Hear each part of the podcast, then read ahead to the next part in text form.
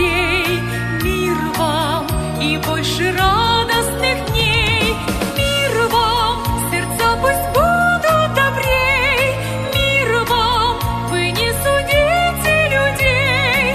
Мир вам и вашим близким и друзьям. Мир, братья, сестры, вам. Мир вам, дорогие друзья! Мы приветствуем вас, уважаемые радиослушатели. Вы слушаете христианскую радиопрограмму «Путь к спасению». Проповедует пастор Вячеслав Бойницкий. Малахии, 4 глава, стих 5 и 6. «Вот я пошлю к вам Илью пророка пред наступлением Дня Господня великого и страшного. И он обратит сердца отцов к детям и сердца детей к отцам их, чтобы я, придя, не поразил земли проклятием». В жизни нашей бывают ошибки. Никогда не нужно делать из этих ошибок трагедию. Нерешенные задачи, трудности, которые мы не перешли, уроки, которые мы не освоили. Нам говорилось, напоминалось. Время прошло, мы что-то потеряли, что-то упустили. Я буду обращаться в основном к родителям сегодня. На христианскую семью обрушилось давление, атаки сатаны со всех сторон. Почему в жизни нашей бывают поражения? Проклятие приходит в жизнь наших детей через нашу небрежность.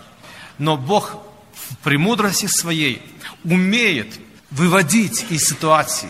Любящим Бога, призванным по Его изволению, все содействует ко благу, в том числе и наши ошибки, как это не парадоксально звучит сегодня.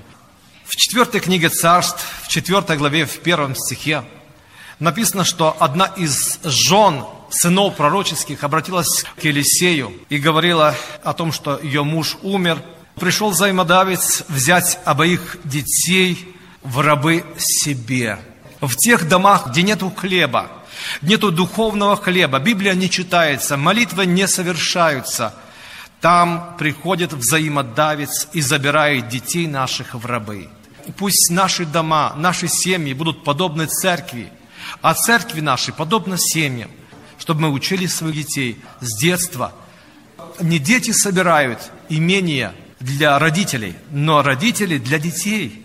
Родители заботятся и беспокоятся о детях своих, чтобы они были материально обеспечены. Когда дети получают специальность, когда дети имеют хорошую работу, мы всегда говорим, это разумно, это хорошо. Но первоначально, чтобы наша забота была, чтобы мы духовно не обнищали.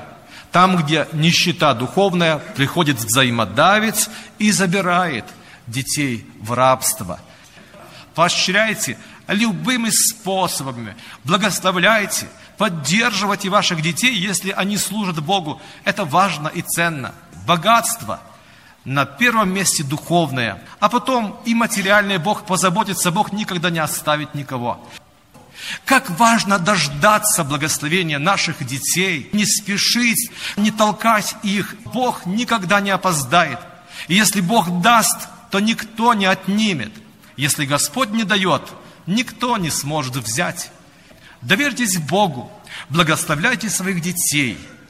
Ной расслабился – отцы расслабляются, подают повод притыкаться, соблазняться, попасть в искушение. А почему ты смотрел? Да потому что мы вместе смотрели. Да потому что и папа смотрел, и сын смотрел то, что Богу не нравилось. Папа расслабился, и сыновья расслабляются, и дочеря. Будь образцом для своих детей – Придет время посещения для твоих детей.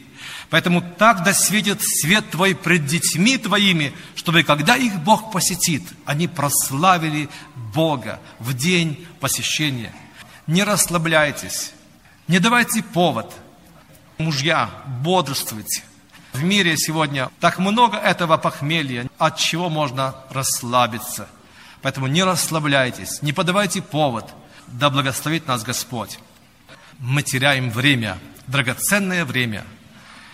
А Весолом согрешил против своего отца. По ревности убил Амнона, защитил свою сестру, бежал от своего отца, от гнева царского. Конфликтная ситуация. Это обычное дело на земле. Нельзя долго, чтобы эти отношения были натянутыми. Заговорила в сердце Авесолома нужда в отце. Двоеначальник Давида Иоав помогает Авесолому найти взаимоотношения с отцом своим. У него уже было трое детей. Я хочу, чтобы они почувствовали, что у них есть дедушка, чтобы наши отношения были восстановленными. Но отец сказал, пусть он возвращается, но моего лица пусть не видит. Написано, он два года жил в Иерусалиме и лица своего отца не видел. И сказал Авесолом, лучше было бы мне оставаться там, я хочу увидеть лице царя. Если я виноват, убей меня. Я просто прошу вас, родители, отцы, если у вас натянутые отношения с вашими сыновьями, с вашими детьми, пример покажите и обратит сердца отцов к детям, не детей к отцам. Дайте возможность им увидеть любовь, милосердие, чтобы Господь успокоил их сердце. Потому что следующая конфликтная ситуация, которая произошла между Авесоломом и Давидом, эта война, она далеко не была на пользу Давида, не на пользу Авесолома. Она привела в смущение всю землю. И, конечно, был момент расплаты и упущенное время. Благополучен ли отрок Авесолом? Папа, почему ты не заботился о нем раньше, когда он просил тебя – когда он тебе звонил или пытался через посредников найти общение с тобою, и ты не хотел тогда встречаться или встретиться со своим сыном, а сейчас, когда его постигает беда за бедой, когда он попал в emergency, когда у него трудное положение, ты пытаешься, тревожишься сердцем, благополучен ли сын или дочь моя. И в конце концов, Второе Царство, 18 глава, 33 стихе, он почувствовал это проклятие, поражение, и смутился царь, и пошел в горницу над воротами и плакал. Кто бы дал мне умереть вместо тебя? А Весолом, сын мой, сын мой. Это печальная картина. Кладбище, смерть. Это слезы раскаяния после упущенных возможностей. И Давид плакал. Он переживал. Я напоминаю еще раз – нищета в нашем доме. Хлеб есть, колбаса есть, продукты есть, но духовно благополучие отсутствует. Пища от Господа постоянно, ежедневно. Не расслабляйтесь перед своими детьми.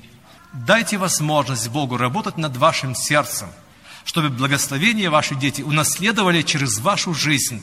Может быть, виной являетесь вы сами – разрешили себе прежде всего расслабиться после вина, и в конце концов и дети ваши пошли вашим путем. Через детей Бог нам говорит очень сильно и громко в наши сердца. Дорожите временем, пока дети в ваших домах, пока дети еще как птицы не разлетелись из гнезда вашего дома, заботьтесь, используйте, думайте – переживайте, молитесь, давайте им меру хлеба, благословения и молитвенную поддержку, и наставления для их жизни. Почему сегодня проблемы бывают в семьях? Мы понимаем прекрасно, что есть много вопросов, на которых нет ответов. Но все же ответ для кого-то прозвучит сегодня. Я помню, на радио был разговор, каким образом воспитывать детей правильно в Господе. И один брат, уже старший, со слезами позвонил и рассказал. Это он рассказывал со слезами, позвонил на радио, прямой эфир был.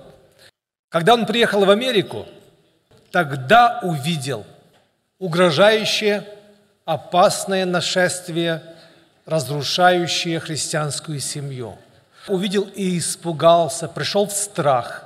Он помолился, чтобы Господь дал ему выход, чтобы Бог дал ему совет. В ту же ночь явился ангел Божий. Он дал мне четыре совета.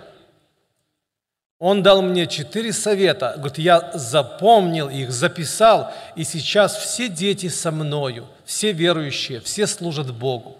У него было детей немало, и он поделился этими советами – Первое, что Господь ему сказал через ангела, он не был служителем, ходил в церковь как рядовой человек, член церкви. И Господь сказал ему в церкви, садись рядом с детьми своими. То есть садись там, где дети, и пусть дети садятся там, где ты. Вместе сидите в собрании. Почему-то так Господь обратил внимание на такую деталь, что ты там садись, где твои дети. Вместе слушайте Слово Божье. В церкви садитесь рядом с женой, с детьми. Второе, брат говорит, Господь через ангела ему сказал, когда вы едете отдыхать куда-то, на природу, вместе с семьей идите. Речь шла о детях.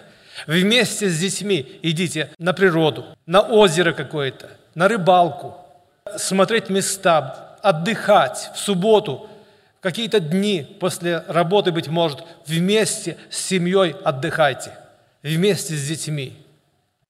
Третье, что он записал и он запомнил, дома читайте Библию и молитесь вместе, как в собрании в церкви.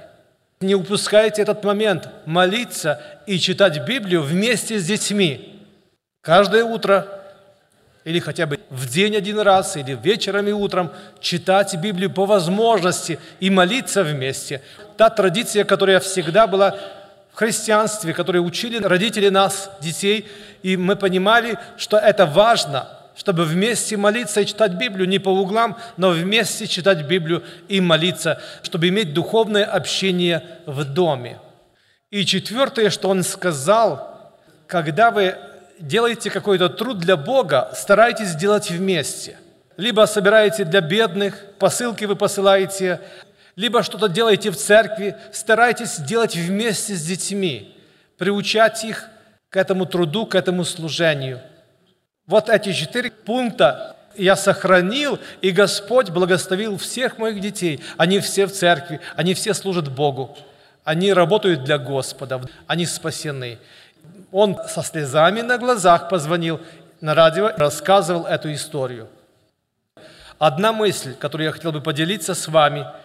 Если двое из вас согласятся на земле просить о всяком деле то, чего бы ни попросили, будет им от Отца моего Небесного. Матфея 18 глава 19 стих.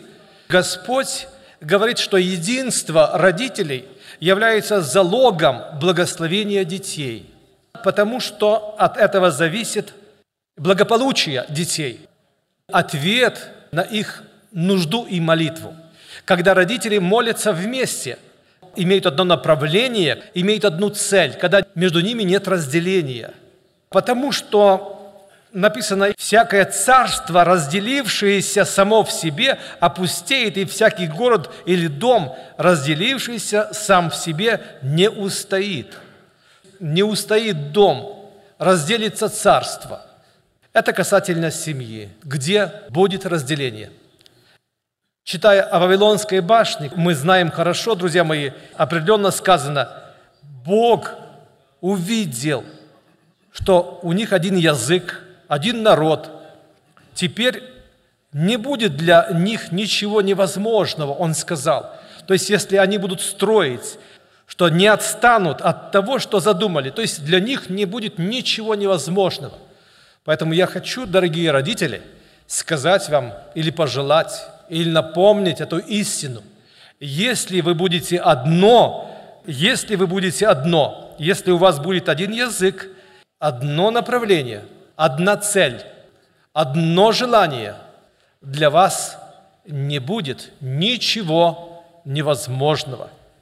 Если у вас будет одно желание, одни ценности, одна цель жизни, когда вы будете к одному стремиться, тогда туда будут стремиться и ваши дети, потому что оно придет от вас. Что интересно, когда они строили неправильно, когда они делали во имя свое, строили эту башню, то Господь сказал, сделал это, разделил языки, они не стали понимать друг друга. Одна из причин поражения, проблемы, дети в семьях родители не понимают друг друга. Вместе строят, но они не понимают друг друга.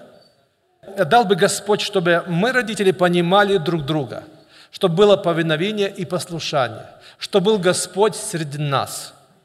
Помните, что труба, если издает неопределенный звук, кто будет готовиться к сражению? Если муж играет в одной тональности, а жена в другой, не получится у них, не получится понимание у детей. Поэтому играйте в одной тональности, создавайте один звук, одно согласие, как написано, и было одно слово, один звук был у играющих и поющих, и тогда сошел Дух Святой. Господь сошел на жертву, когда был построен Иерусалимский храм при Соломоне. То есть Господь благословил, а Вавилонскую башню Бог разрушил, потому что там не было цели правильной.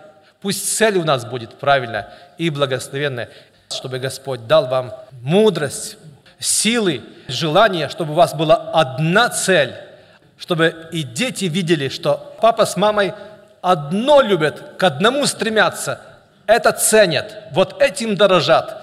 Бог вас благословит и поможет вам, и сохранит ваши сердца и детей ваших во Христе Иисусе. Потому что для меня, говорит Иоанн, нет большей радости, как слышать, как видеть, что дети мои ходят в истине.